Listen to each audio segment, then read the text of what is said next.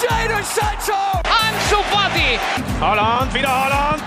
2-0! It's Martinelli! And he scored! Mira, mira, mira, mira, Lemar para Joao Félix! Golazo! C'est bien fait! Oh, le doublé! Le doublé pour Ryan Cherkit! Force 2 finds Odegaard. Martin Odegaard!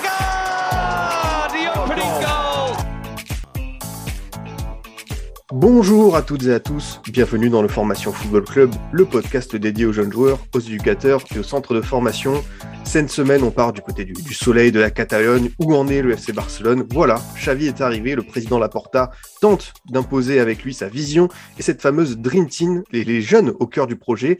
Forcément, quand on parle de, cette équipe, on ne peut s'empêcher d'évoquer la Masia, son prestigieux centre de formation, qui reste une référence dans ce domaine. Avec mes deux invités, on va évoquer tous ces points, sans oublier les individualités et la situation délicate de l'équipe B. Ça tombe bien, ils étaient déjà venus ensemble il y a deux ans pour une première émission sur le Barça. On reforme ce duo de, de choc avec euh, Tracy Rodrigo et Elton Mokolo.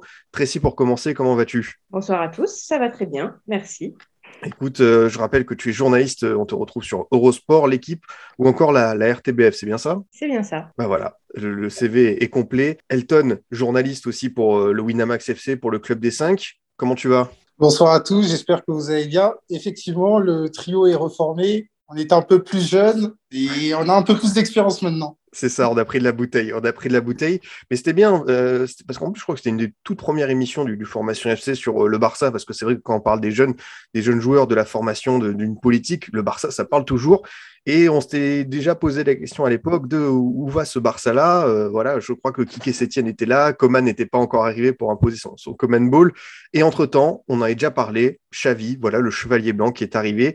Et c'est vrai, Tracy, on a envie de, de savoir un petit peu où en est ce, ce projet de Dream Team, parce que ça a été annoncé euh, un peu comme des effets de communication. Je pense que la Porta aime bien insister dessus. Qu'est-ce que tu peux nous dire un peu sur cette volonté de la nouvelle direction du Barça, euh, voilà, pour la décennie à venir, d'aller euh, sur le terrain avec notamment pas mal de- d'espoir euh, de jeunes qui viennent du, cru? Alors c'est assez intéressant cette, histoire de Dream Team.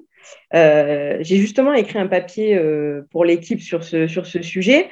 Euh, c'est assez, euh, assez fou en fait comment ça s'est déroulé parce que c'est vrai qu'on a l'impression que ça pourrait être euh, une campagne marketing. On sait que, que le Barça, même la Porta, est, est- assez fort là-dessus. En fait, c'est pas vraiment ce qui s'est passé. Euh, si vous avez suivi, en fait, c'est euh, le magazine euh, du club euh, que les socios reçoivent, reçoivent qui a fait sa, sa une avec ce, ce gros Dream Team euh, dessus et avec tous les joueurs euh, voilà, de moins de 22 ans qui composaient le club à, ce moment-là. Donc, il y avait encore Alex Colado qui, depuis, est parti à Grenade. Il y avait encore Iñaki Peña qui, depuis, est parti à Galatasaray. Mais en fait, tous ces joueurs-là de moins de 22 ans. Et en fait, ça a fait un effet boule de neige. Tout le monde a repris ce terme Dream, Dream Team. Même le club le reprend maintenant euh, dans euh, sur ses réseaux sociaux, etc.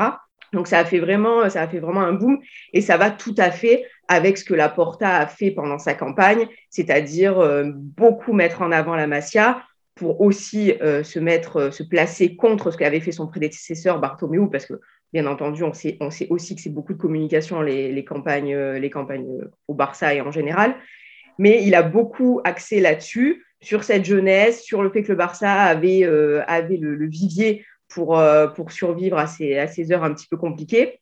Et c'est vrai que cette, euh, cette une a fait vraiment un effet, euh, ça a fait un effet, vraiment un boom.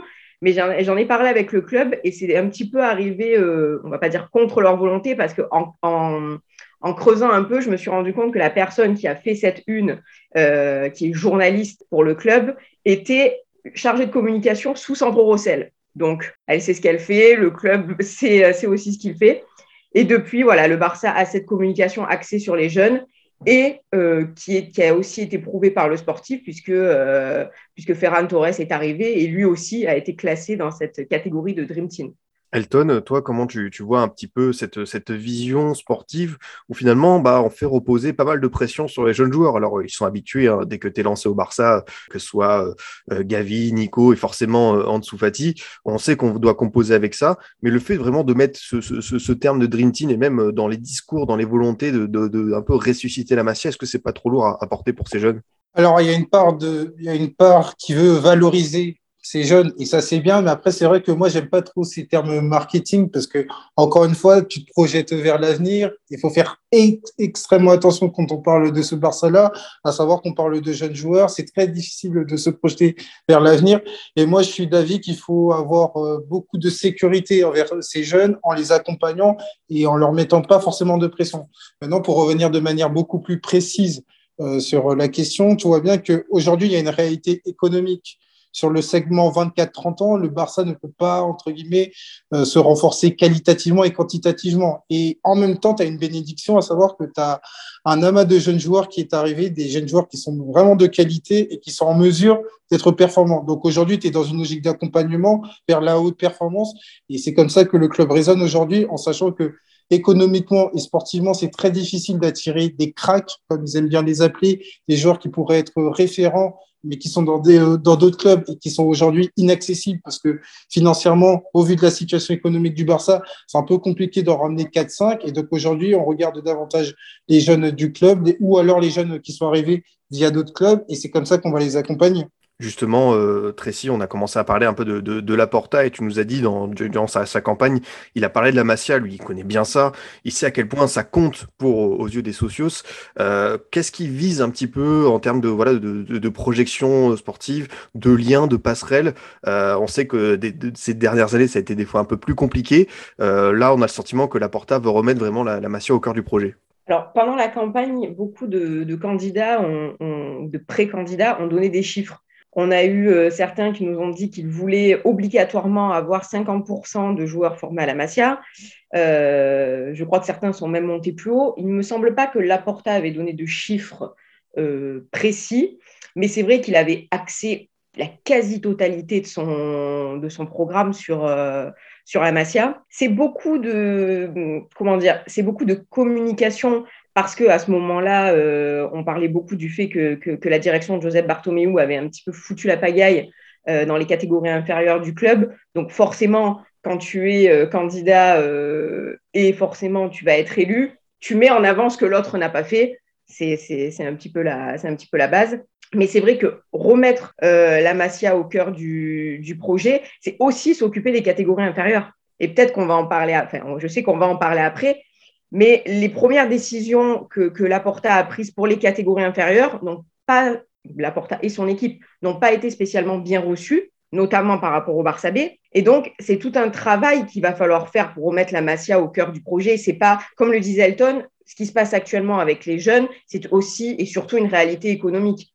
Pour remettre la Masia au cœur du projet, c'est tout un travail qu'il faut faire et il faut commencer par le bas, pas par le, pas par l'équipe première. Je sais, euh, Kelton, toi, tu dis souvent que voilà, euh, dans, ce football, on ne sait plus des fois être patient. Est-ce que justement, dans ce football moderne de 2022, est-ce qu'un tel projet où on va devoir attendre de récolter les fruits, est-ce que au Barça, est-ce que les socios ont conscience que ça va mettre du temps, peut-être? C'est la fameuse question parce qu'on est dans un football où on aime bien voir les résultats immédiats et l'environnement est davantage exigeant. Et donc, par rapport à ça, c'est vrai que c'est difficile de marier euh, ces deux, réalités, à savoir accompagner des jeunes dans un premier temps et en même temps avoir des résultats. Et donc, c'est pour ça que il faut faire preuve de pédagogie quand on parle de ce type de projet-là, parce qu'on parle de jeunes joueurs qui sont pas forcément habitués à évoluer tous les trois jours dans un club comme le Barça. Moi, j'aime bien rappeler le fait que une saison au Barça équivaut à cinq saisons dans un autre club, dans un club un peu plus normal. Parce que tu as une pression qui est vraiment démentielle, tu as une pression qui est inhabituelle pour un jeune joueur.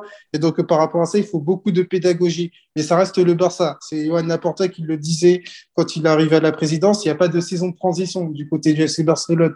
Manière de dire qu'il faut remporter tous les titres possibles. Bon, là, cette saison, ça paraît un peu compromis parce qu'il y a des résultats qui sont en deçà des espérances. Et malgré ça, dans un futur euh, proche, enfin on espère du côté du Barça, on espère avoir une équipe qui soit capable d'être gagnante sur tous les tableaux possibles et en même temps d'avoir ces jeunes qui arrivent à être euh, réguliers, qui, arrivent à être performants. Donc on parle de deux réalités qui sont vraiment très très difficiles à marier, qui sont très difficiles à conjuguer et ça faut que l'environnement et Tracy est bien placée pour le savoir parce que elle est au cœur du terrain. On parle d'un environnement qui est terriblement exigeant. On n'en a pas conscience euh, euh, notamment d'un point de vue extérieur, et c'est vraiment le cas. justement, euh, Tracy, pour, pour poursuivre sur ça, sur euh, le domaine sportif, on a vécu euh, cette saison un changement d'entraîneur avec le départ de Ronald Koeman et l'arrivée de, de Xavi il y a maintenant deux mois. Tout simplement, est-ce que c'était pour toi le bon timing? Est-ce que Xavi est prêt à assumer à la fois cette mission, comme a dit Elton, avec cette pression des résultats, mais aussi lui, qui, de mieux que Xavi pour savoir à quel point la Masia compte, justement pour faire les liens avec les jeunes joueurs? Alors, je, ne vais pas discuter de savoir si Ronald Koeman a, fait euh, ou pas euh, de cette équipe euh, quelque chose de bien, chacun aura son, opinion là-dessus. En tout cas, ce qui ne passait pas trop au club en, ce qui le concerne, c'était un petit peu toujours les mêmes choses qui revenaient, c'était ce manque de travail. Il y avait un petit peu disons, un effectif en roue libre, il n'y avait pas beaucoup de travail et le fait d'avoir en parallèle cette équipe composée de beaucoup de jeunes, ben, beaucoup de personnes se sont inquiétées est-ce que le fait d'avoir un environnement qui n'est pas, qui ne met pas le travail au cœur de l'équipe est bien pour des jeunes qui justement doivent jouer, doivent, travailler, doivent encore se former? On parle de joueurs qui, comme on le disait, ont moins de 22 ans, qui sont encore dans la, dans la, dans la formation, post-formation, on appelle ça comme on veut. Même Ferran Torres, quand il quitte, euh, quand il quitte Valencia, Ferran Torres, il n'est pas encore prêt, entre guillemets. Là, il revient, c'est encore presque un joueur en post-formation. On parle de joueurs qui doivent travailler, qui doivent encore s'améliorer, qui doivent progresser.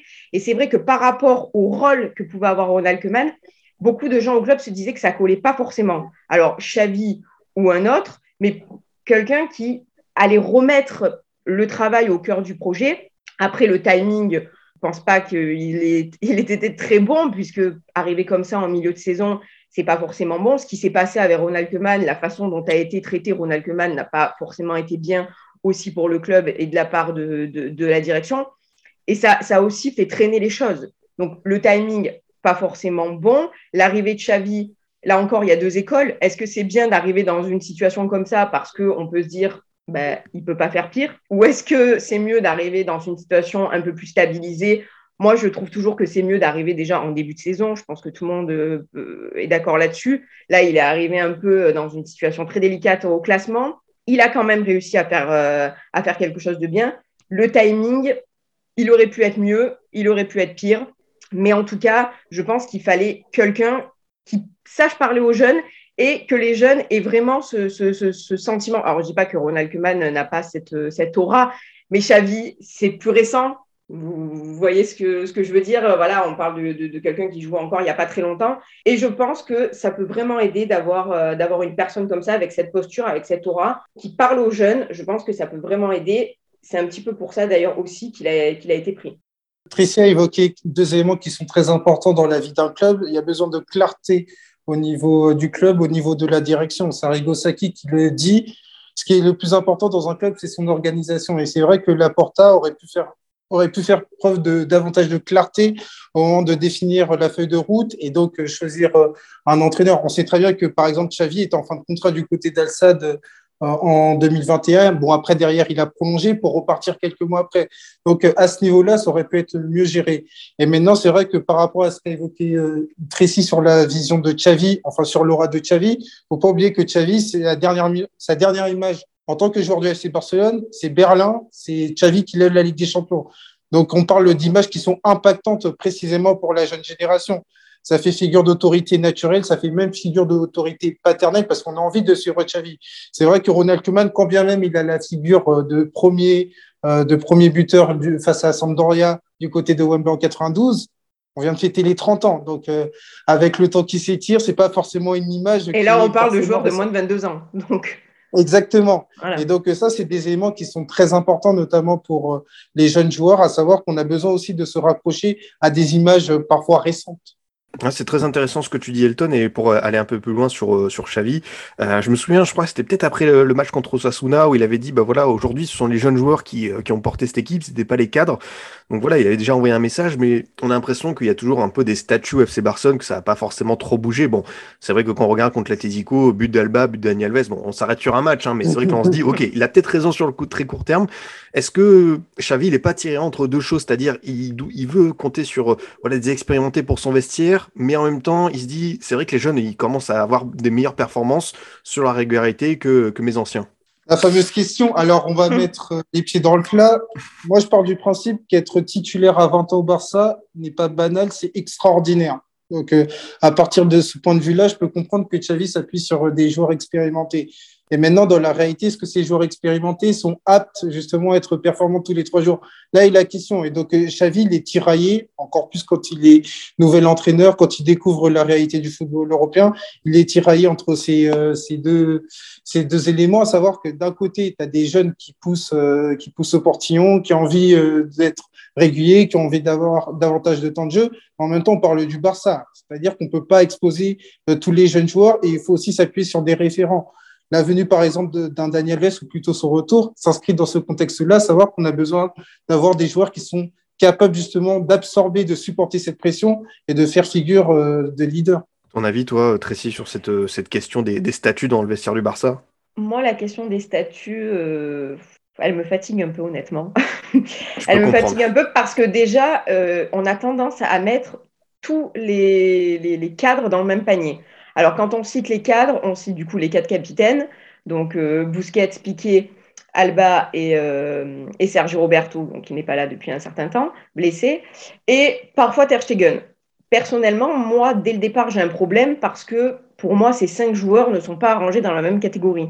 Pour moi, le niveau de Sergio Roberto n'est pas le niveau de Gérard Piqué, qui n'est pas le niveau de Ter Stegen, qui n'est pas le niveau de Jordi Alba. Donc, j'ai un problème là-dessus. C'est un peu toujours, ah, pourquoi les cadres y jouent?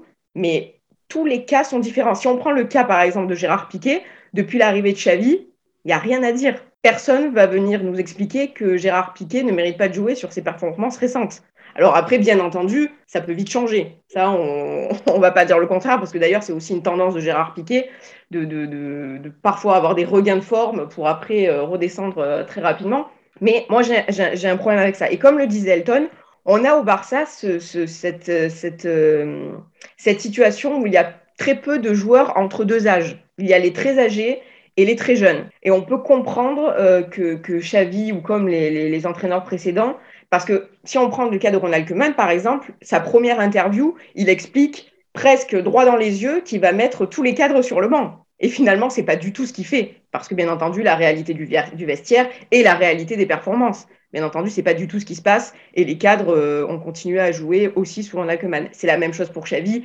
Lancer un 11 avec que des jeunes qui peuvent très vite être exposés, autant sportivement et après mentalement, tu peux en perdre certains. C'est pas la bonne décision à prendre. Après, si vous me posez la question à l'inverse, est-ce que Busquets peut jouer tous les deux jours? Est-ce que Piqué peut jouer tous les trois jours? Ben, Je vais vous répondre comme Xavi, je pense que non. Je, je, comprends euh, tout à fait ton, sentiment. Elton, si on, voilà, on a commencé à parler de deux personnages euh, centraux de, de ce nouveau Barça avec euh, Laporte à Xavi, il y en a un troisième, c'est Alimani qui est un peu le directeur sportif. Qu'est-ce que tu peux nous dire de lui? On sait qu'il était à Valence, qu'il a fait plutôt du bon travail, il a plutôt une bonne réputation. Est-ce que c'est quelqu'un qui va être à même euh, de compléter cette vision sportive avec notamment bah, euh, faire les passerelles avec les jeunes joueurs et justement bah, amener d'autres d'autres du 109 hein. On l'a vu avec Ferran Torres, on l'a vu avec Adama Traoré. Est-ce que pour toi, Aliamani a le bon profil pour euh, compléter ce, trio? Il a même une expérience notable du côté de Mallorca, il faut pas l'oublier, au début des années 2000. Mallorca qui avait remporté la Copa del Rey. J'en ai parlé avec euh, Antonio Salamanca, qui est un recruteur euh, qu'on connaît assez bien. Il m'avait dit que du bien de Matteo Alemani, qui est vraiment une figure respectée dans le football espagnol. Et c'est pas pour rien que Johan Laporta avait euh, insisté pour euh, qu'il soit, allez, entre guillemets, son bras droit, parce qu'il faut bien dissocier notamment le volet sportif et économique. Donc, à ce titre, il va avoir une importance qui va être cruciale pour la reconstruction du FC Barcelone. Et c'est vrai que ça peut aider notamment pour des, des négociations sa connaissance du marché est quelque chose, c'est un gain de temps pour moi, c'est un gain de temps parce que dans un objectif de reconstruction, tu as besoin aussi euh, d'avoir euh, ce genre de figure-là qui est capable de ficeler, de valider des dossiers qui pourraient être très importants pour ce processus de reconstruction à travers euh, les joueurs, à travers la politique sportive qui doit être encore définie. Et ça, le fait d'avoir une figure qui est reconnue dans le football espagnol, mais aussi dans le football international, c'est vraiment une plus-value. Et donc, à ce titre, on peut se féliciter d'avoir Matteo Alemani en tant que référent du côté sportif, enfin référent sportif du côté du FC Barcelone. Si on prend le, mercato récent, Ferran Torres, c'est en très grande partie, si ça a pu se, faire aussi facilement, même si d'autres d'autres petites choses sont, sont, rentrées en jeu. Si, ça a pu se faire aussi facilement, c'est parce que Matteo Alemani connaissait déjà son agent, ça a grandement facilité, facilité les choses. Et je peux vous dire qu'à Valence, quand il est parti, ça, a fait, ça a fait beaucoup de déçus. Il a fait vraiment un travail. Oui, vraiment, il a fait un travail sensationnel. Là aussi, il y a eu, il y a eu un titre au bout, il y a eu une coupe. Euh, le, départ d'Alemani, euh, c'est une des raisons pour laquelle le président de Valence est, aussi détesté, c'est parce qu'il a laissé partir Alemani. On, le comprend euh, tout à fait. bah justement, elle est très très bien hein, la transition Tracy parce que tu as commencé à parler de, de, Ferran Torres. Justement, c'est un joueur bah, qu'on connaît bien, qu'on commence à bien connaître hein, après l'Euro, après ce qu'il a fait du côté de Manchester City. C'est un attaquant qui va sur ses 22 ans à la fin du mois. C'est plutôt un jeune joueur et justement, bah, je parle d'attaquant, mais c'est quoi finalement son bon profil? Parce que là, si on commence à parler un petit peu tactique, terrain. Xavi, pour l'instant, l'a installé, euh, je crois, un petit peu en, pointe. C'est quelqu'un qui aime bien aller un peu à tous les postes. Guardiola a fait beaucoup d'expérimentation avec lui. Euh, toi, euh, Tracy, tu aimerais qu'il joue où? Tu penses qu'il serait mieux lequel poste pour qu'il s'installe définitivement? Alors, personnellement, je regarde assez peu la première ligue, je l'avoue. je, me, je me confesse. Je regarde surtout la Liga parce que déjà, suivre un seul championnat, c'est compliqué. donc, donc, je me concentre sur un. Mais donc, j'ai assez peu vu, euh, j'ai vu quelques matchs, mais pas de là à en sortir une analyse de ce qu'a pu faire Guardiola avec Ferran Torres. Donc, je l'ai surtout vu à Valence, euh, où il jouait quasi systématiquement sur un côté. Euh, après, comme je le disais tout à l'heure, on est sur un joueur encore très jeune, donc comme tu le disais, va sur ses 22 ans, un joueur qui n'a pas du tout fini sa formation. D'ailleurs, quand il part de Valence, beaucoup de gens se disent il risque de, mettre un gros coup d'arrêt à sa carrière. Il n'est pas encore prêt à partir pour City. Alors, ça s'est pas si mal passé que ça, même s'il ne s'y est pas imposé. Ça s'est pas, si mal passé que ça. Mais il est encore, en, voilà, comme je disais tout à l'heure, en post-formation, en formation, on peut appeler ça comme on veut. Il a encore beaucoup de choses à, appréhender aussi dans le style de jeu du Barça. C'est là que Xavi va être, euh, va être prépondérant dans son, dans son, euh, dans son développement. Mais je pense que effectivement, il peut évoluer, donc comme il le faisait à Valence sur un côté, mais aussi dans ce rôle de faux neuf que les, que les entraîneurs euh, passés par le Barça adorent par-dessus tout. on sait que Xavi aime beaucoup Luis Enrique. Luis Enrique l'a déjà fait. Donc, moi, j'attends de voir ce que, ce que Xavi peut faire de lui, parce que c'est encore un joueur que l'on peut, que l'on peut formater, formater, non, que l'on peut modeler modeler, voilà, oui, former, modeler pour qu'il euh, pour qu'il intègre vraiment ce que Xavi veut faire de lui. Toi, Elton, euh, ton avis sur euh, la question du, du, poste de, Ferran Torres? Je pense que la logique voudrait qu'il continue en tant qu'avançant parce qu'entre Valence et Manchester City, en passant par la sélection espagnole, la réalité de Ferran Torres a changé, notamment pour être dans les canons de la Première Ligue. On a vu qu'il a pris de la masse. C'est ce qu'on a remarqué parce que on regarde les images de Ferran Torres saison 2019-2020 du côté de Valence et Ferran Torres au début de la saison actuelle, je vois qu'il a pris en masse. On voit que c'est un joueur qui était beaucoup plus rompu aux exigences de la première ligue. Et Guardiola, on parlait à plusieurs reprises en conférence de presse, notamment sur euh, le profil de Ferran Torres. C'est un joueur qui est beaucoup plus euh, dédié à cette notion d'attaquer l'espace, cette notion de bien finaliser les actions. Donc, par rapport à ça, il voulait davantage le voir en tant que numéro 9. On l'a vu du côté de la sélection espagnole. C'était plus ou moins la même chose. Et donc, à partir du moment où Xavi il a vu ça, je pense que dans cette logique-là, alors bien sûr, il a un avantage, et Dieu sait que ça va faire énormément du bien du côté de FC Barcelone, c'est qu'il est versatile, il est capable d'évoluer à plusieurs positions. Mais dans un premier temps, je pense que dans une logique de continuité, il devrait évoluer en tant que numéro 9. Pour moi, je pense que ça va être son poste. Alors, il va pas se fidéliser à ce poste-là. Je ne pense pas parce qu'aujourd'hui, comme l'a dit Tristan, on parle d'un joueur qui est relativement jeune. Il faut pas enfermer un joueur dans un poste exclusif et ce serait quand même un peu stupide quand tu connais la qualité de Ferran Torres qu'on a vu aussi bien du côté de Valence, de Manchester City et de la section espagnole. Mais maintenant, aujourd'hui, là où euh, ses qualités euh, se montrent le plus en tant qu'avant-centre pour parler, euh, pour continuer sur le, domaine offensif, sur euh, les secteurs euh, de l'attaque du, FC Barcelone, Tracy, un autre jeune joueur sur qui bah voilà, on a beaucoup beaucoup d'attentes, c'est Ansu Fati qui est revenu. Lui aussi, pareil, hein, il a hérité du numéro 10 et on sait à quel point au FC Barcelone ça signifie quelque chose. comment toi tu vois son retour depuis cette blessure? Tu sens qu'il a récupéré à 100% Comment est-ce qu'on attend aussi du côté du Barça? Est-ce qu'on est dans un processus vraiment de, de, de patience? On sait que ça va mettre du temps parce que bah voilà, presque un an d'absence, le ménisque, on sait que c'est des choses très très lourdes, surtout à cet âge-là. où est-ce qu'on en est tout simplement du côté d'Ansu et, du Barça? Fati, il est toujours, toujours absent, il est toujours absent et hum, il a décidé visiblement de ne pas subir de nouvelles opérations et donc de, de, de, de faire le choix d'un traitement euh, préventif. Donc, il reviendra euh, en principe avant la, fin de la saison. Euh, j'ai beaucoup de mal à parler dans le Soufati parce que j'ai, vous savez, c'est un peu bête, mais la peur de porter malheur. non, mais c'est vrai parce que à chaque fois, à chaque fois il revient, à chaque fois on dit bon, on espère vraiment que là, parce qu'en plus, quand il revient, à chaque fois, on dirait qu'il n'a pas, qu'il pas changé. On dirait que les blessures ne l'ont pas touché. Il est toujours aussi exceptionnel. Mais à chaque fois, il y a blessure. Et là, il y a encore euh, nouvelles blessures.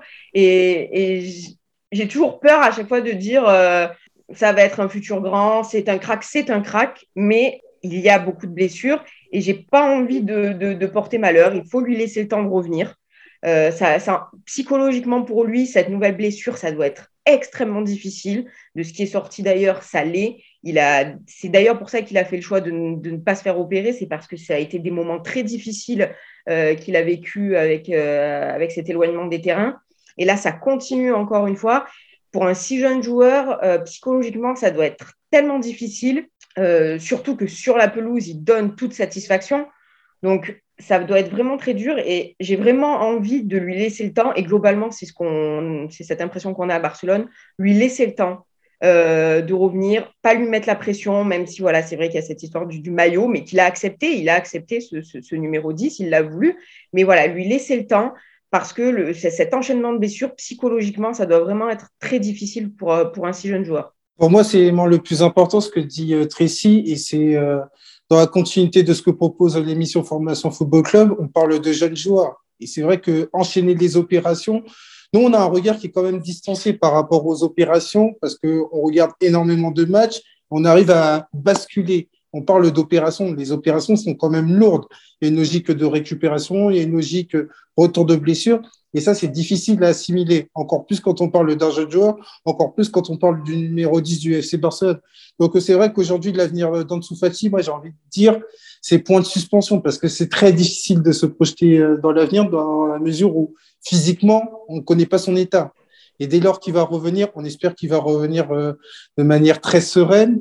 On va avoir un joueur dans quel état il sera. il, a, il a enchaîné les opérations et c'est vraiment pas banalisé. C'est vraiment des opérations qui peuvent être très difficiles pour un jeune joueur qui est sur le retour. Et donc, par rapport à ça, il faut avoir beaucoup, beaucoup de patience avec Ansu Fati. Je vous rappelle que son dernier match, enfin, la dernière fois qu'il a joué 90 minutes, c'était contre Osasuna en juillet 2020. On, a, est quand même à quasiment deux ans.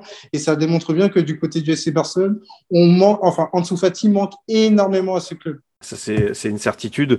Euh, on verra comment il va pouvoir euh, revenir. Euh, c'est vrai que même, tu, tu vous l'avez dit, hein, sur une action face au Real, on voit qu'il y a toujours ce, ce, petit coup de flair. Il y, a, il y, a, ce petit truc en plus des, des vrais bons joueurs. Et bah, forcément, même quand on n'est pas supporter, quand on est indépendant, c'est toujours frustrant de voir qu'il y a ces blessures. Tu as, bien résumé ça, Elton, dans, dans, dans le fait de dire que c'est assez lourd physiquement, je pense, et même mentalement à, supporter. ça, fait écho à ce que, ça hmm. fait quoi ce que disait son ancien entraîneur, d'ailleurs un grand gardien du FC Barcelone, Victor Valdés. Ce qu'on peut pas enlever en dessous Fati, c'est sa confiance, sa détermination. L'impression qu'il n'y a rien qui a de prise sur lui. Et d'ailleurs, on le voit sur euh, le match de son retour, c'était contre Levante. Tout de suite, tu sens euh, une atmosphère différente, tu sens un joueur qui est capable de prendre ses responsabilités. Et ça, c'est dessous Fati, cette confiance en soi. On aimerait bien qu'elle revienne à l'occasion de son retour. Ah, on va, on, va, on, va, on va suivre ça euh, évidemment. Euh, pour parler, euh, continuer un petit peu à faire ce, ce tour d'horizon de ces jeunes joueurs du, du, Barça qui ne cessent de monter. Alors voilà, il y, a eu l'émergence, la très très grande émergence de Pedri. On a déjà fait une émission dessus. Je pense que vous connaissez déjà quand il est revu de sa blessure contre le Real Madrid. On a déjà vu la, la mi-temps de patron, ça y a pas de problème. Tracy, c'est vrai que en deux ans, il y en a d'autres qui ont émergé. Comment ne pas parler de, de Gavi, qui en plus d'avoir été très bon avec le Barça, en plus avec l'équipe d'Espagne, avec Luis Enrique a confirmé euh, tout bien qu'on pensait de lui. Quand il arrive en sélection espagnole, on se dit, bon, bah, c'est un coup comme de Luis Enrique, mais non, non, c'est que le jeune joueur, il est prêt à 17 ans, et s'il est prêt, bah, pourquoi pas le lancer euh, titulaire, et en plus, bah, ça a payé. Ce qui est faux, c'est que tu parlais de Pedri. Euh, quand on interroge les, anciens entraîneurs ou, ou même la, direction du Barça à l'époque où ils prennent Pedri, Ou, par exemple, quand j'ai interrogé, j'ai eu la chance d'interviewer Garcia Pimienta sur, sur Nico ou Gavi, c'est drôle, mais on entend les mêmes commentaires. Tout le monde nous dit la. Enfin, j'ai entendu les mêmes commentaires pour Pedri que j'entends pour Gavi et Nico. Tout le monde me dit on l'a on vu tout de suite. Alors, des fois ça marche, des fois ça marche pas, euh, bien entendu. Euh, il y a tellement de choses qui rentrent en jeu pour, euh, pour qu'un jeune après puisse, puisse s'épanouir dans, dans l'équipe première, surtout du Barça. Mais c'est vrai que j'entendais toujours les mêmes phrases. Pedri, quand on discute avec Pepe Mel à, à, Las Palmas ou, ou, à ceux, aux, formateurs qui l'ont eu, qui l'ont eu avec lui, on nous dit la même chose. On nous dit, quand on a vu Pedri, on s'est dit, ça va être un grand. Et d'ailleurs, euh, le Barça décide à la base de le faire venir pour le Barça B. Et quand il voit la saison qu'il fait avec, euh, avec, Las avec Las Palmas en deuxième division, euh, ils m'ont dit, bon, on s'est regardé, on s'est dit, on le prend avec la A. Ah ben oui, on prend la A. On ne peut pas aller le mettre, le mettre au, Barça B qui est en troisième division. Avec la saison qui vient de sortir en deuxième division avec Las Palmas, ils montent direct en A. Et c'est vrai que, que Gavi et Nico, pour le coup, on en parle aussi depuis, depuis longtemps, depuis qu'ils sont, euh, sont, sont un peu plus jeunes, même, même s'ils sont, arrivés, euh, sont arrivés plus tard, ils ne sont, sont pas formés depuis tout petit à, à, la Masia. Bon, on en parle depuis, depuis quelques temps. Et euh, Gavi, il est comme Ansu Fati, il, a quasiment, il est quasiment direct passé des juvéniles A à la A. Il a presque passé euh, l'étape Barça B. Euh, il a joué quelques matchs, mais, assez peu. Nico, lui, un peu plus. Euh, mais Gavi, c'est exceptionnel parce que moi, ce qui me, ce qui me marque avec Gavi, c'est vraiment déjà l'impact qu'il peut mettre dans, dans, dans, ces matchs, un petit peu, un petit peu comme s'il n'avait pas de pression. Et d'ailleurs, c'est un peu la même chose qu'on voit chez, chez Nico. Pas de pression, le fait de jouer euh, dans un environnement qu'ils connaissent, euh, un jeu qu'ils connaissent, bien entendu, ça c'est ce qu'on dit souvent pour les, pour les jeunes formés euh, à la Masia. Et aussi cette, cette confiance en eux. Elton parlait de la confiance d'Ansu Fati. Moi, je ressens la même chose avec Gavi et Nico. Il n'y a pas de peur, il n'y a, pas de, barrière au niveau du jeu aussi. C'est assez exceptionnel la maturité qu'ils peuvent avoir dans le jeu. Alors, il y a des choses à corriger. Gavi prend beaucoup de cartons jaunes. C'est quelque chose d'assez marquant chez Gavi. Il prend beaucoup de cartons jaunes. Ça, c'est quelque chose qu'il doit corriger. Nico aussi a des choses à corriger. Mais une telle maturité, déjà, c'est assez exceptionnel. J'imagine que toi aussi, euh, Elton, tu es, tu es emballé par euh, ce jeune duo. D'ailleurs, tu l'as dit, un hein, Gavi, euh, pour préciser Tracy, il vient à la base du Bétis. Et Nico, j'avais regardé, il revient de Montañeros, un, club de La Corogne, parce qu'il vient de, de Galice. Donc, c'est le fils de Fran González, Nico González. La légende. Eh c'est ça. La légende de La Corogne. ouais. C'est exactement ça. Et d'ailleurs, quand j'ai interviewé Garcia Pimienta, sur donc l'ancien entraîneur du Barça B, sur Nico, il m'a répondu Pour l'instant, on dit que Nico González est le fils de Fran. Mais vous verrez que dans quelques années, on dira l'inverse. On dira plutôt c'est le père de. Euh, tellement tellement qu'il va surpasser son, son père. Bah ouais, ouais c'est sûr. Vrai que, que, Fran, ça, ça ramène des, des années arrière. Bah, de toute façon, avec belles années de, de, la Corogne, un club qui, qui, nous manque. Elton, ton avis, toi, sur ce duo Nico-Gavi qui commence à être un peu inséparable, indissociable? Alors, on va commencer par Gavi. Il faut savoir qu'on parle d'un joueur qui, au mois de septembre, joue un tournoi de jeunes à Limoges contre l'équipe de France avec euh, l'équipe des jeunes de, du côté de l'Espagne. Il avait déjà pris un rouge. Donc, ce qui, était, ah bah une, ce qui était une signature. Mais franchement, quand je regarde Gavi, bah, c'est, euh, c'est le football andalou. C'est explosif, c'est beaucoup de personnalité. Tu le vois à chaque fois, il demande le ballon. Il demande le ballon et ça, c'est une signe de personnalité, c'est, c'est un signe de maturité. Encore dimanche contre Atlético de Madrid, il est capable d'aller euh, mettre sa tête là où tu te dis, avec sa taille, c'est pas possible d'aller la chercher. C'est vraiment une signature du côté de Gavi, cette personnalité. Il y a beaucoup de comparaisons qui ont fleuri, qui ont fleuri avec le fait que voilà, il pouvait se rapprocher du profil disco. A un profil à part. Ça, il y a ce contrôle orienté qui est incroyable dès qu'il est capable d'avoir le ballon, ce contrôle orienté, qui est capable de se mettre, qui est capable, pardon, de le mettre rapidement euh, en, en ordre de marche, c'est vraiment ça, Gavi. Nico aussi, c'est un joueur, bah, alors, pour le coup, il a, ça va l'aider peut-être. C'est un peu plus discret dans la mesure où euh, il n'a pas été encore euh, en sélection A. On lui souhaite dans un futur très proche. Et donc, ça peut l'aider. On a un joueur, voilà, qui est capable sur les premiers mètres d'avoir cette puissance c'est vraiment ce qui ressort quand je regarde euh, Nico, cette capacité à avoir cette puissance, cette capacité à sortir du pressing et cette capacité à être force de proposition de balle au pied. Et pour le coup, c'est vraiment une bénédiction pour le Barça de s'appuyer sur ces profils-là. Alors Gavi, pour revenir un peu plus précisément sur lui, c'est vraiment dans l'opposé de Pedri, qui est un peu plus sobre. Tu as l'impression, quand tu regardes de la glace dans les veines, alors que Gavi, c'est un peu plus explosif, c'est un tempérament de feu. mais c'est vraiment bien, c'est vraiment quelque chose de bien. Et d'ailleurs, en parlant de, Nico, ce qui est assez intéressant sur, sur ce débat-là, c'est qu'on parle beaucoup de qui pourrait euh, remplacer euh, Busquets à l'avenir. On parle toujours de Frankie de Jong en premier, euh, mais c'est vrai que Nico a été plus ou moins formé à ce poste-là. Il a joué à ce poste-là, notamment au Barça B. Pimienta dit d'ailleurs de lui qu'il sera le remplaçant de, de, Busquets sans en faire des tonnes et aller dans les comparaisons qui n'ont pas de sens. Mais c'est vrai que la question peut se poser de savoir si Nico pourrait être vraiment installé à ce poste-là. Ce n'est pas vraiment le cas tout à fait actuellement, mais euh, la question peut se poser par rapport à, ce débat-là avec Frankie de Jong, Busquets, euh, etc. Après, pour moi, rien n'est figé et c'est le propre d'une carrière. Xavi l'a connu euh, quand il était au Barça où il a alterné entre le poste de 4 et le poste de meilleur relayeur. Moi, aujourd'hui, dans la représentation que je me fais de Nico, je l'imagine pas comme un 4 comme Busquets. Je pense que euh, les premières étapes de sa carrière demandent à ce qu'il soit positionné un peu plus haut parce que c'est là où il se distingue. Après, peut-être qu'avec le temps, quand il aura acquis beaucoup plus de maturité et beaucoup plus d'expérience, peut-être qu'il reviendra à un poste plus conventionnel de 4. Aujourd'hui, je le vois davantage comme un milieu relayeur qui a besoin de se projeter, qui a besoin notamment de gagner des duels plus hauts. Et c'est comme ça que je le vois. J'en avais parlé du côté euh, des amis de, Copa Arena, notamment sur euh, les premiers pas de Busquets. Il faut savoir que Busquets, au départ, il démarre du côté du Barça B en tant que milieu relayeur. C'est difficile de s'imaginer ça euh, quand on parle de Sergio Busquets aujourd'hui, qui est l'incarnation du 4 à la barcelonaise. Mais durant la première saison de Pep Guardiola, en tant qu'entraîneur du côté du Barça B, Sergio Busquets s'est aligné en tant que milieu relayeur. Justement, le Barça B, on va y venir un tout petit peu après euh, bah, je sais que Tracy, tu suis attentivement cette équipe parce que voilà, il se passe des choses euh, pas forcément positives d'un point de vue des résultats. On sait que, on sait que le Barça B, voilà, c'est un, petit peu un thermomètre pour, pour situer la, situation euh, du côté de la Catalogne.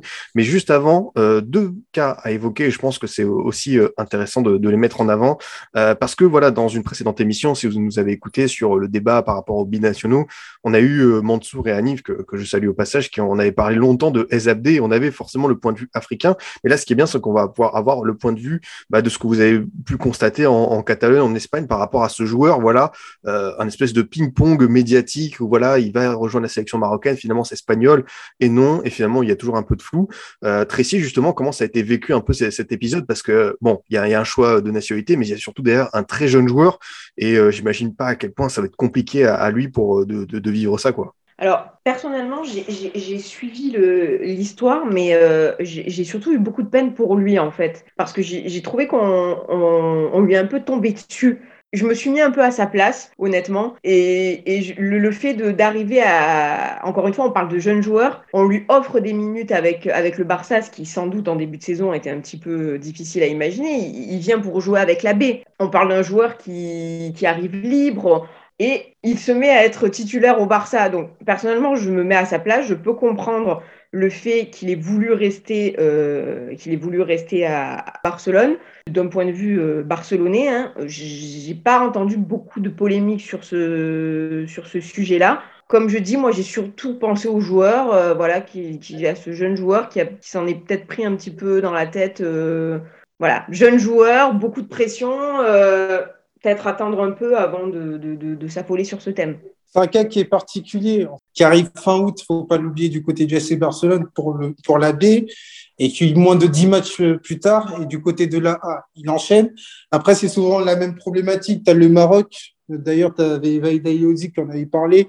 On l'a vu à travers cette cadenas qui vient de se terminer. On a vu que au poste délié, le Maroc était extrêmement déficitaire. Tu avais Sofiane Bouffal, mais tu n'avais pas d'autres joueurs. Tu avais Ryan Mahé qui a eu euh, le Covid et qui n'a pas pu avoir beaucoup d'importance durant cette canne. Et tu as été obligé de bricoler avec notamment El Kabi sur le côté droit.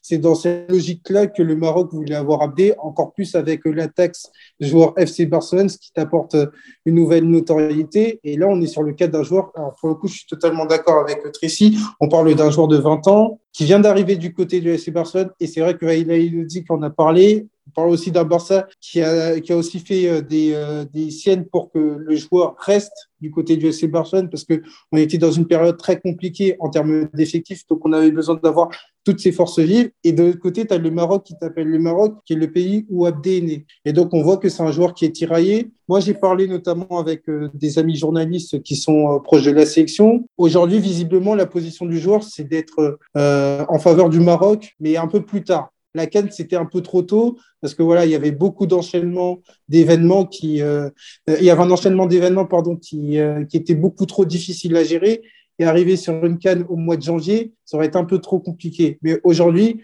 la position, alors peut-être qu'elle peut changer, la position du joueur serait d'aller euh, rejoindre les Lions de l'Atlas. Pourquoi pas à l'occasion du barrage euh, du mois de mars pour la Coupe du Monde, euh, pour la Coupe du Monde face à la République démocratique du Congo. C'est ça la position. Mais maintenant, pour revenir précisément sur le joueur, c'est toujours la même problématique. On parle de jeunes joueurs. En plus, Abdé vient d'avoir, si je dis pas de bêtises, la double nationalité. Voilà, c'est des joueurs qui peuvent être tiraillés, à savoir euh, rejoindre la sélection où je suis né ou alors euh, prendre une décision sportive en rejoignant l'Espagne. C'est délicat comme situation. Moi, honnêtement, j'ai du, j'ai du mal à juger ce genre de choses. C'est une décision qui, qui va avec le cœur de la personne, son envie. Je me vois mal juger ce, ce, genre de décision. Des clubs peuvent mettre la pression. Que ça, oui, ça, par contre, il faut en parler. Euh, mettre la pression à un joueur pour ne pas rejoindre sa sélection, ça, il faut en parler. C'est pas bien. Par contre, le souhait du joueur, ce qu'il a envie de faire pour sa carrière, par rapport, ça, c'est un choix personnel et euh, je ne me vois pas le juger. Euh, je pense que personne devrait d'ailleurs. Oui, parce que voilà, on parle d'un pays qui est très important sur le continent africain, donc il y a eu énormément euh, euh, d'actu autour d'Abdé, et on parle d'un joueur qui, encore une fois, à la même époque, l'année dernière, était dans un club euh, modeste espagnol. Donc aujourd'hui, c'est tout un nouvel environnement à gérer, et ça, Abdé, il n'est pas forcément préparé, et comme le dit Tracy, moi, je me suis aussi mis à sa place, on parle d'un joueur de 20 ans, moi, à 20 ans, j'avais peut-être pas l'opportunité de rejoindre la sélection marocaine, mais à 20 ans, tu n'es pas forcément en mesure de prendre des décisions, des décisions concrète, surtout sur un avenir euh, qui est très engageant. C'est ça, et ça n'enlève pas forcément son envie de, de, jouer pour cette sélection. Ah, totalement. Visiblement, d'ailleurs, il en a, d'ailleurs, visiblement, d'après Elton, il a vraiment cette envie. Mm. Donc, parfois, ça nécessite peut-être aussi un peu plus de temps. Tout lui, j'ai un peu l'impression que tout lui est tombé dessus un peu très vite, très rapidement. Il a fallu gérer très vite et très rapidement avec un club peut-être qui mettait la pression. C'est compliqué. C'est compliqué. Ah, je partage euh, totalement votre avis sur, euh, sur cette euh, question parce que bah, il n'y a pas de juste milieu, c'est à chaque fois des cas à part et vous l'avez dit hein, derrière ce sont des, des, des jeunes joueurs et ouais, c'est vrai que là il y a une espèce de tempête, une formidable pression. Euh, voilà, moi j'espère qu'il va réussir à, voilà à trouver le, le, le, bon choix, ce que ce que ce que lui dicte un petit peu sa, sa, sa pensée. Avant de parler du, du Barça B, un petit mot quand même euh, Tracy de Youssouf Demir parce que c'est un jeune joueur qui est arrivé en provenance du, du Rapide de Vienne avec euh, une petite promesse. On s'était dit pourquoi pas le Barça qui tente un petit peu des coups comme ça et finalement bah ça a été un échec. Je crois qu'il y avait même une histoire de d'obligation d'achat euh, au bout d'un certain nombre de matchs et c'est pour ça qu'il a été renvoyé euh, en Autriche. Oui. Alors, le cas de Youssouf Demir, on est encore dans le cas d'un joueur qui, à la base, doit venir pour le Barça B et finalement, ça change en cours de route. Et ça, dans le cas de Youssouf Demir, ça a été un petit peu un problème puisque c'est le coach qui, depuis, est parti qui a voulu, donc Ronald voulu l'intégrer euh, avec la A, donc pas de, pas de problème sur, euh, sur le papier. Mais par la suite, euh, Ronald Koeman a, un petit peu délaissé et effectivement, il y avait cette clause à partir d'un certain nombre de, de, matchs joués, le Barça devait payer et devait payer cash en plus, tout de suite. Donc bien entendu, vu la situation financière du club, malheureusement, il, a, il a arrêté de jouer et a dû, euh, et a dû rentrer. C'est une situation, ça, pour moi, le cas Youssouf Demir, c'est quelque chose qui a été assez mal géré, puisque dans le cas Youssouf Demir rentre aussi le cas Alex Colado, parce que les deux destins étaient plus ou moins liés. Alex Colado, donc Ronald a préféré donc euh, Demir à Alex Colado, qui du coup, Alex Colado, on connaît l'histoire, s'est retrouvé sans licence, ne pouvait plus jouer avec le Barça, était un joueur du Barça sans pouvoir jouer. Là, il est parti du coup à, à Grenade en prêt. Mais finalement, les deux joueurs ont été perdants dans cette affaire parce que ça a été été plutôt mal géré. Alors, pas que de la part de Ronald Koeman, de la part du club aussi. Euh, deux, joueurs ont été, ont été perdants dans, cette situation. Pour le coup, ça a été quelque chose qui a été assez, assez mal géré. C'est vrai que c'est vraiment pas évident, euh, évident pour lui. Euh, Elton, est-ce que ça fait partie de, de, des fois un peu de ce, des travers du, entre guillemets, du foot business, du foot moderne? On, voilà, il y a, y a, des jeunes joueurs, on essaie un peu de, de, un peu de faire des trades, un peu comme on peut voir en NBA, on tente des coups et finalement, derrière, ça marche pas. tu sais pas comment le, hmm. et tu sais pas comment le joueur, encore une fois, psychologiquement, un si jeune joueur, il est content d'avoir joué au Barça, mais comment psychologiquement il va réussir à s'en remettre? C'est ça. Elton, du coup, exactement, parce qu'en ouais, parce qu'en plus, on parle d'un joueur qui est arrivé. Là, pour le coup, c'est plus euh, vers le club qu'il faut regarder, parce que quand tu sais qu'il y a ce genre euh, de clause, tu essayes de mettre dans les bonnes dispositions le joueur. Et là, pour le coup, on a une approche très cynique en se disant oui, on va, on va l'envoyer euh, euh, retour à l'envoyeur avant justement qu'il atteigne cette fameuse, euh, cette fameuse barre des 10 matchs. Et là, pour le coup, c'est dommageable parce qu'on parle d'un joueur qui n'était pas forcément aidé quand il est arrivé. On s'en a aperçu à mesure où les matchs, à mesure où les matchs s'étiraient.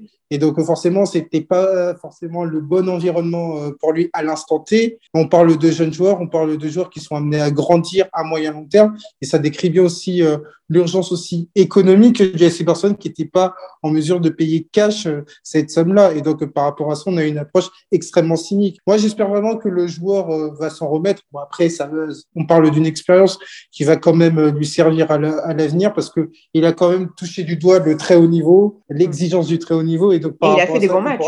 Il a fait des bons matchs. Il a joué des matchs de Ligue des Champions. Il a joué des matchs importants de Ligue des Champions contre le Benfica où il touche la barre.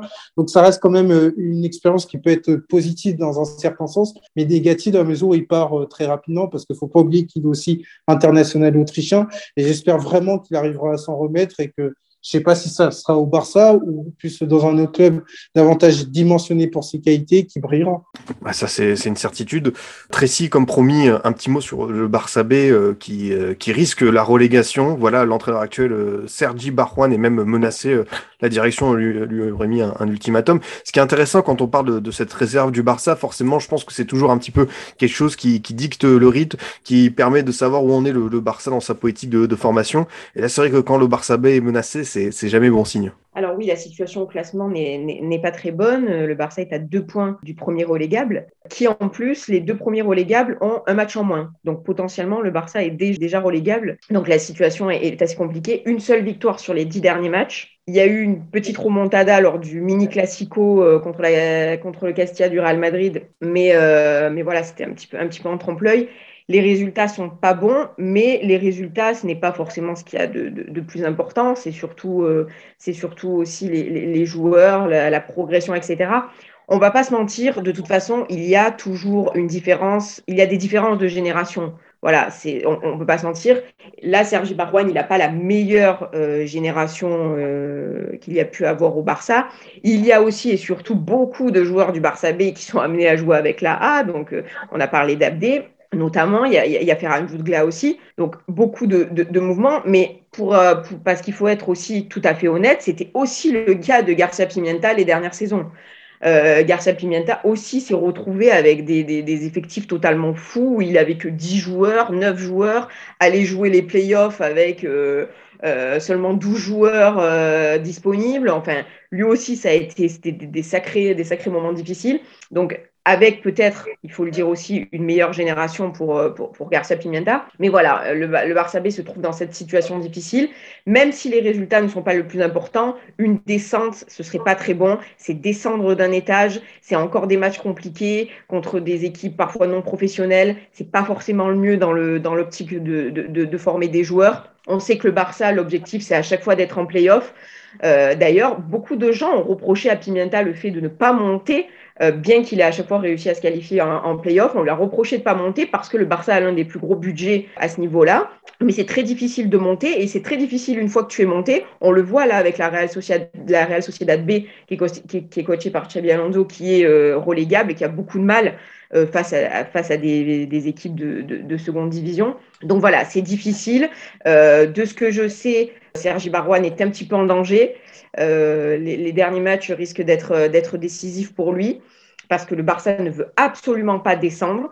Donc c'est assez difficile pour lui. Je ne crois pas qu'il soit 100% responsable, mais c'est vrai que ce qu'il montre jusqu'à présent ne, ne, donne pas satisfaction. Et donc forcément, le fait d'avoir une équipe qui pourrait descendre, ça, euh, la direction ne veut absolument pas. La, direction veut absolument s'éviter ça. Et la Porta, c'est aussi qu'en faisant ce choix en début de saison de se débarrasser de Pimienta pour Sergi Barjuan, qui est un proche ami. Euh, c'est une décision qui a été assez contestée, c'est une décision qui n'a pas été comprise parmi les, les, les bonnes décisions qu'a pu prendre la Porta. Celle-ci, pour le coup, n'a pas été forcément comprise, même s'il a un peu fait passer ça sur le fait que euh, Pimienta demandait beaucoup d'argent, ce qui visiblement n'était pas vrai. Donc voilà, il y a eu un petit peu des, des, des, des choses comme ça en interne. Et donc, cette décision qu'a pris, euh, qu pris la Porta pour placer un, un ami proche euh, pourrait, pourrait lui, lui, retomber dessus euh, assez rapidement. Elton, euh, quand on parle du, Barça B, on parle quand même d'une institution, de quelque chose d'assez important pour l'équilibre du Barça. On imagine que dans la vision de, la Porta, d'Alemani et de Xavi, ça doit compter et que bah voilà, la situation actuelle doit, doit les inquiéter. Oui, exactement. Quand on parle du Barça B, on ne fait pas de la situation occupationnelle. Le Barça B doit être vraiment une équipe qui se doit d'être compétitive. Après, par rapport, euh, par rapport aux difficultés du Barça B, tu décris bien la réalité d'une équipe réserve qui est soumise notamment à une logique de Il y a aussi cette notion d'avoir une équipe qui joue de manière agréable et tu as surtout une équipe qui est tributaire de ce qui se passe en haut. Et là, le fait d'avoir des joueurs qui sont potentiellement des joueurs qui pourraient être référents du côté du Barça B et qui se retrouvent en A, ça n'aide pas, notamment pour euh, développer une osmose, notamment pour développer des affinités techniques, tactiques qui pourraient aider cette équipe. Donc, euh, c'est vraiment une problématique pour ce Barça B et qui impacte euh, au niveau des résultats. Après, c'est quelque chose qu'on constate depuis une dizaine d'années. On aimerait bien voir le Barça remonter en deuxième division, ce qui est l'objectif avoué. Luis Enrique en parlait déjà en 2015 où il disait que voilà, c'était un objectif à savoir voir le Barça le plus proche possible de l'élite. Et là, pour le coup, on n'en prend pas le chemin. Donc euh, là, pour le coup, je suis totalement d'accord avec Tracy. Il y a beaucoup de fautes qui incombent à notamment ce qui s'est passé plus haut, dans la mesure où il y a des décisions qui auraient pu être évitables euh, de mon point de vue. Et maintenant, voilà, tu es dans cette réalité-là. Et cette réalité-là, il faut l'affronter de face et faire en sorte que le Barça, dans un premier temps, ne descende pas et se rapproche d'un classement qui soit beaucoup plus conforme à ses, à ses objectifs. On est sur une situation plus ou moins équivalente à ce qui s'était passé euh, lors du restart avec Pimienta qui se retrouve à jouer des playoffs avec très peu de joueurs, puisque Kike Sétienne a lui besoin des joueurs du Barça B pour avoir un plus, un plus gros groupe, puisque lui aussi n'a plus assez de joueurs. Ouais. Donc, et finalement, ça se, fait, ça se passe comme ça par escalier. Du coup, après, le Barça B se retrouve à prendre des joueurs des juvéniles A, etc., etc., etc. Donc, ça, c'est ce qui est la normalité. Mais quand c'est un ou deux joueurs, quand, c'est, euh, quand tu dois composer, quand tu as juste 11 joueurs de ton effectif de base qui sont présents et que tu dois composer avec euh, beaucoup d'autres joueurs de, de, de, du, du rang d'en bas, c'est extrêmement compliqué. Et Sergi Barjuan se retrouve dans cette situation. Là où il va avoir un petit peu de chance sur les prochains matchs, c'est qu'avec le recrutement du Barça, des joueurs vont retourner en B. C'est peut-être le cas de Ferragutga, c'est peut-être le, cas d'Abdé. Donc avec des joueurs avec un, potentiel individuel assez fort, le Barça va sans doute réussir à se sauver. C'est euh, là-dessus qui sans doute que le Barça va compter. Oui, parce qu'on l'avait vu sur un match concret contre Mallorca, c'était le premier match de l'année. On était dans une condition, dans des conditions extrêmes pour laisser Barcelone entre les cas de Covid et les blessés. Et du coup, tu as été obligé de piocher du côté du Barça B. Il y avait quasiment 9-10 joueurs oui. qui étaient dans la liste de l'équipe première, ce qui impacte forcément le Barça B. Donc ça, c'est vraiment une réalité à ne pas négliger et qui peut expliquer les résultats de la réserve. Bah écoutez, sur ce débat très intéressant euh, concernant la, réserve du Barcelone, évidemment, on surveillera cette situation d'ici la fin de saison. On va pouvoir euh, tranquillement passer sur, sur la fin de l'émission, à moins que vous ayez quelque chose à rajouter, je sais pas, Tracy Elton, parce que voilà, on a fait euh, pas mal de, sujets, de focus individuels. Est-ce que vous avez un petit mot à, rajouter avant qu'on passe au traditionnel Scoot Time? Bah non, je crois que j'ai assez parlé. Alors, euh, juste pour conclure un peu, c'est vraiment pour euh, vraiment insister sur le fait que, encore une fois, on parle de jeunes joueurs qu'il faut accompagner au niveau du FC Barcelone. Jouer au FC Barcelone, c'est être sur un volcan pour moi, à savoir qu'il y a une pression qui est vraiment très importante et ça, il faut pas l'oublier au moment d'analyser les performances de ces joueurs-là. Et aujourd'hui, on aimerait bien avoir un Barça qui soit candidat au titre en Liga, candidat au quart de finale en Ligue des Champions. Et ça, pour le coup, il va peut-être falloir manger son pain noir. Et c'est pas faire un jeu aux jeunes, bien évidemment, mais c'est aussi expliquer une certaine réalité. Et là, pour le coup, l'émission a servi à ça, à décrire notamment le mécanisme qui a amené notamment ces jeunes joueurs à, dans un premier temps, arriver en équipe première, et ensuite à se fidéliser. Et troisième étape, être performant. C'est tout ce qu'on souhaite. on espère d'ici les 3-4 ans avoir ces mêmes joueurs qui seront des référents pour le Barça. D'ailleurs, ça vaut pour tout ce qui concerne le Barça, sportivement, même économiquement. Il faut se rendre compte d'où le, club, jusqu'où le club est descendu et le temps qu'il va falloir pour, pour, pour, le, pour le remonter. Voilà, c'est globalement, il, va falloir, il va falloir un peu de temps, laisser du temps aux jeunes, laisser du temps à, l'entraîneur, laisser même du temps à, la Porta. Euh, c'est vrai qu'avec la Porta, on a tendance à avoir, les, les supporters du Barça ont tendance à avoir avec euh, la Porta cette relation d'idolâtrie euh, et dans l'autre sens, parce que la Porta, il peut être vraiment très très, très, aimé comme très, très détesté. Il est différent. C'est vraiment ça. Et il y a vraiment, de la part des supporters français du Barça, il y a une idolâtrie. Il y a une, idolâtrie euh, suprême envers la Porta, mais il va faire des erreurs. C'est comme tout le monde. Voilà, il va en faire des erreurs. Je l'ai dit tout à l'heure, il en a peut-être déjà commis une avec Sergi Barjuan, Pimienta, on ne sait pas. On verra avec le temps, mais il va commettre des erreurs. Xavi va commettre des erreurs. Gavi va commettre des erreurs. Il faut laisser un petit peu le, temps de, à ce club de se remettre puisque la, descente a été longue, la, remontée va prendre aussi un, petit temps. Oui, parce que mine de rien, dans un mois, on va fêter les un an de l'élection de Johan Laporta. C'est passé hein. extrêmement vite. C'est passé, très, très, vite et il y a eu beaucoup d'actualités autour de ces personnes. Tout ça pour dire que quand je parlais de Volcan, ce n'est pas pour rien, parce que mm. chaque jour, il y a une actualité qui est quasiment brûlante. Là encore, ce matin, on a vu une démission euh, notable. Donc, euh, c'est vraiment euh, une actualité qui est très passionnante à voir du côté du FC Barcelone. Ouais, même le, contrat avec Spotify et tout, c'est vrai que c'est un club. Euh, on, vit ça, on vit ça à fond. En tout cas, euh, bah, voilà, merci beaucoup pour cette grosse page consacrée au FC Barcelone. On va continuer évidemment un petit peu à en parler à travers le Scoot Time avec d'abord euh, le traditionnel jingle. Le Scoot Time à la découverte des jeunes joueurs. Voilà, la dernière fois, Elton et Tracy, respectivement, vous aviez parlé de Mohamed Salissou, qui a fait sa belle petite percée en première Ligue 1, Elton du côté de Southampton. Là, là je suis très content.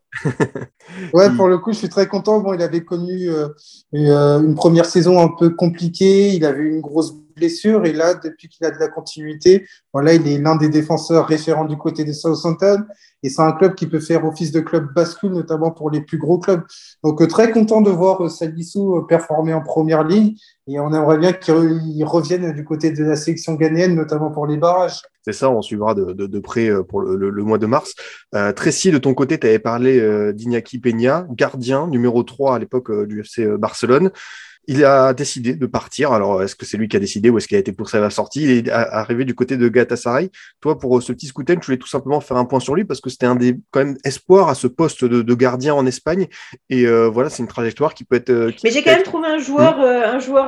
Dont ah, bah si tu si tu veux, si tu veux faire un scoot time à part, euh, moi, il n'y a, pas de souci. Hein, mais pour Iñaki Peña, mais pour Iñaki Peña, effectivement, euh, bon, je suis un petit peu déçu parce que certains au club, effectivement, voulaient euh, qu'il prenne cette place de deuxième gardien à la place de, de Neto qui, qui, veut partir depuis un certain temps. Euh, mais bon, ça n'a ça, ça pas pu se faire et puis il a envie de jouer, il commence à, à, vieillir entre guillemets. Hein. Mais, euh, mais voilà, être, être encore gardien du Barça B, il a envie d'évoluer et c'est normal. Il a fait ses débuts avec euh, Galatasaray ce week-end, donc j'ai pas pu voir le match, mais d'après les retours, il a fait un très bon match. Euh, tout le monde a aimé, euh, a aimé sa première prestation. Il a eu des très, bons, des, très bonnes appréciations. Donc, on va suivre ça.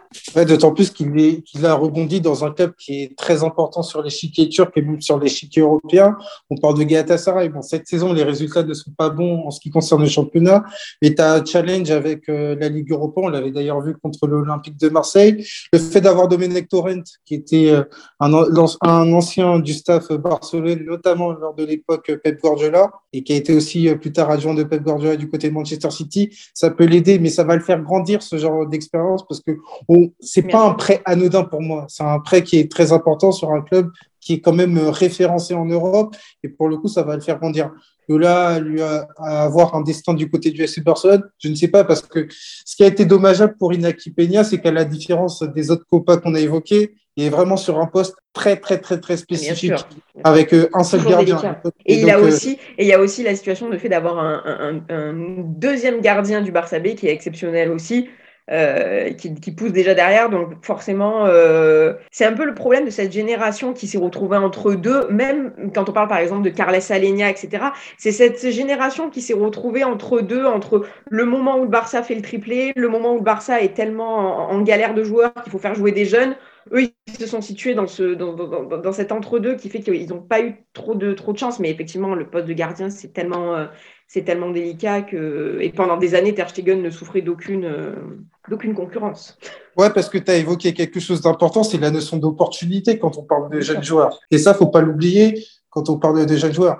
Alors, on aime bien avoir ce terme du côté de l'Espagne, les enfants de la crise. Il y a certains jeunes joueurs qui en ont profité. Dès lors qu'il y avait un manque euh, enfin, on ne pouvait pas investir sur le marché des transferts, donc on était obligé de regarder euh, dans les catégories jeunes. Et ces jeunes-là, à cet instant-là, en ont profité, ce qui n'était pas nécessairement le cas dans les années précédentes. D'ailleurs, on avait fait euh, la première émission tous les trois et l'horizon était quand même bouché au milieu de terrain. À l'époque, quand on parlait euh, de ce Barça-là, on parlait d'un Barça qui avait quand même 9, 9 euh, à 10 internationaux au milieu de terrain, ce qui n'est pas nécessairement le cas aujourd'hui. Écoutez, euh, après avoir fait ce, ce, ce, très beau point sur la situation d'Inaki Peña et comme tu as dit, jeune joueur, plus le, le, facteur gardien, bah là c'est vrai que c'est tellement particulier. Euh, Tracy, de qui tout simplement veux-tu nous, nous parler euh, voilà, Quel joueur tu as envie de, de mettre en avant? Est-ce que ça vient de, ça vient de la Masia? Ah non, pas du tout. Ah Alors, bah, j'ai réfléchi pendant l'émission parce que j'avais parce que j'avais pas préparé. J'ai pensé en premier lieu à un joueur du Real Madrid. Alors, je, je, vais juste le citer, mais c'est pas pas lui. Euh, donc Peter du Real Madrid, qui est donc à la, à la Castilla, que mmh. je trouve vraiment très bon à chaque fois que, que, je vois jouer le Real Madrid. Et le joueur dans lequel, de, duquel je vais parler, c'est un joueur de Valence euh, que j'ai vu jouer. Voilà, c'est pour ça donc que, que j'y pense, qui est Jesus Vasquez. Alors, si j'y pense, c'est parce qu'il a joué récemment. Euh, J'étais au match. Et si j'en parle, c'est parce qu'il évolue à ce poste si particulier à Valence, qui est le poste de latéral gauche. Et c'est vrai qu'on dit souvent que Valence forme très très bien. Euh, Exactement. Euh, voilà, les, les, les, latéraux, les latéraux gauche. Donc on va parler de, de José Gaia ou Jordi Alba. Et c'est vrai que aussi. Et c'est vrai que Jesus Vasquez, c'est le nouveau, le petit nouveau. Donc, il a 19 ans. Aussi euh, international, euh, si je ne m'abuse, euh, peut-être moins de 19, je crois. Et donc, je l'ai vu jouer, moi, contre l'Espagnol Barcelone à Mestalia, où il a été très bon, honnêtement. Jusque-là, je crois qu'il avait joué juste quelques minutes. Je crois qu'il avait aussi joué un match contre, contre le Betis mais je l'ai trouvé très bon dans la pure tradition des, latéraux formés, euh, formés à Valence. C'est vrai qu'on parle, qu'on parle un petit peu dernièrement du, du cas José Gaia. Est-ce qu'il va prolonger à Valence? Est-ce qu'il va partir? Peut-être du côté du Barça d'ailleurs. Et c'est vrai que du coup, le, le, Vasquez, on, en parle un peu à ce niveau-là, de savoir si jamais José Gaia partait, est-ce que Jesus Vasquez pourrait le, remplacer? Moi, je l'ai trouvé très bon de la dire qu'il va remplacer José Gaia, pas du tout. Mais je pense que c'est un joueur à suivre et Valence forme tellement bien euh, c'est latéraux gauche que forcément il faut avoir un œil dessus. Bah, c'est vrai que c'est un profil euh, extrêmement intéressant et tu l'as dit, hein, euh, pour compléter Elton, il y, a cette tradition des latéraux gauche à Valence quand même, ça commence à faire pas mal de, jolis cas. Pas ce qui se passe là-bas, mais il y a, une fabrique, il y a, un savoir-faire. Il y a un savoir-faire du côté de Paternas, on ne peut pas le nier. Et quand tu vois la liste des latéraux et des latéraux qui ont quand même fait une belle carrière, ce qui est le premier objectif, forcément tu dis que tu as envie d'aller piocher là-bas. Si ça peut donner des idées à Matteo Alemani, pourquoi pas? Bah ouais, on verra, on verra ça. De ton côté, Elton, de, qui euh, as-tu envie de, de, nous parler aujourd'hui euh, dans le Scoot Time? Alors au départ, j'étais parti pour parler de Sunset, comme je l'ai dit en off, mais je viens largement après la guerre puisqu'il a déjà été évoqué à l'occasion du restart en 2020. Et du coup, je suis allé euh, vers un autre camarade de l'Athletic Club. Je suis allé sur Nico Williams. Nico Williams euh, ailier et qui est le frère d'Inaki euh, Williams. Et donc, moi, je l'aime beaucoup. Il a fait ses débuts en pro euh, en avril dernier, donc en avril 2021. Et là, pour le coup, il est vraiment il, il a vraiment de la continuité du côté de Marcelino. Le fait d'avoir un ailier voilà, qui est capable de déborder, qui est capable d'avoir un rendement qui est très intéressant, qui est capable de finir, qui est capable d'avoir les deux pieds. C'est vraiment quelque chose de très intéressant parce qu'on sait très bien que du côté de Bilbao, défensivement, on a le savoir-faire. Ça, on peut pas leur enlever. Mais offensivement, c'est vrai que entre Iñaki Williams, qui est souvent irrégulier, entre Adouriz, euh, qui a pris euh, sa retraite, on avait besoin d'avoir euh, de nouvelles têtes. Et le fait d'avoir 107 et d'avoir Nico Williams, qui a été buteur en demi-finale de Supercoupe, c'est quand même une bonne nouvelle. Et d'une manière générale, ça met aussi en avant le travail de l'Athletic Club, parce que tout à l'heure, on a parlé du FC Barcelone et de son travail à la formation. Et là, pour le coup, du côté de l'Athletic Club, tu as quand même un certain travail de qualité que je voulais mettre en avant, avec notamment Nico Williams, qui va vraiment faire parler dans les années à venir s'il travaille et s'il écoute son entraîneur Marcelino. Bah, c'est vrai que Nico Williams, ça fait partie de ces joueurs qui sont en train de monter, qui sont en train de prouver euh, bah, de très très belles choses sur cette saison. Et euh, d'ailleurs, Tracy, euh, il y a eu un beau clin d'œil de marquage, je crois, qui avait fait une interview de la mère des, des deux champions. L'histoire est tellement belle, l'histoire est tellement belle de, ces deux frères. Là, quand il est sorti blessé, on a tout de suite vu Iñaki qui est venu le prendre dans ses bras, etc. Moi, je suis, je suis trop fan de ce genre d'histoire. Oui, et puis tu as même le grand frère qui vient le défendre. Je me souviens de ce tacle assassin de Chimi Avila et euh, qui vient le défendre en premier. Bah forcément, le, Inaki euh, répond présent. C'est comme ça que doit faire un grand frère.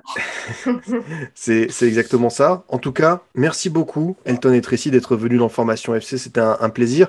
Tracy, je le rappelle, tu es, tu es journaliste. On peut notamment te retrouver sur, euh, sur l'équipe, sur Eurosport et du côté de la RTBF chez nos amis belges. Ben, merci à toi, c'était top comme d'habitude. Ben, écoute, tout le plaisir était pour moi. Pareil Elton, on te retrouve euh, assez régulièrement sur, sur le réseau, ton compte Twitter, mais aussi le, Winamax euh, FC, le Club des 5. En plus, je sais que voilà, tu as, enchaîné Cannes, là, il y a la Ligue des Champions qui revient, j'espère que tu vas avoir le temps d'un peu de souffler. il y a l'Europa League pour le Barça. C'est vrai en plus. Non, mais c'est vrai que cette semaine, ça va être un peu plus détendu. On va pouvoir davantage dormir parce que ça a été très exigeant euh, la CAN. Et sinon, très heureux de pouvoir parler euh, de ces compétitions. Et c'est vraiment un bonheur euh, de parler de ce genre de compétition, encore une fois. Il faut vraiment pas banaliser. Et c'est vrai que par rapport à l'Europa League avec le Barça, on va suivre un peu plus attentivement, c'est sûr. Bah oui, on va voir ça, le, barrage contre Naples qui, arrive. Merci encore une fois d'être venu dans l'information FC. C'était un, vrai plaisir de, vous recevoir à nouveau, tous les deux. De mon côté, chers auditeurs, je vous dis à bientôt pour un autre numéro. Vous pouvez toujours nous écouter sur Deezer, Spotify, SoundCloud, iTunes et Google Podcast. À très vite pour une nouvelle émission du Formation Football Club.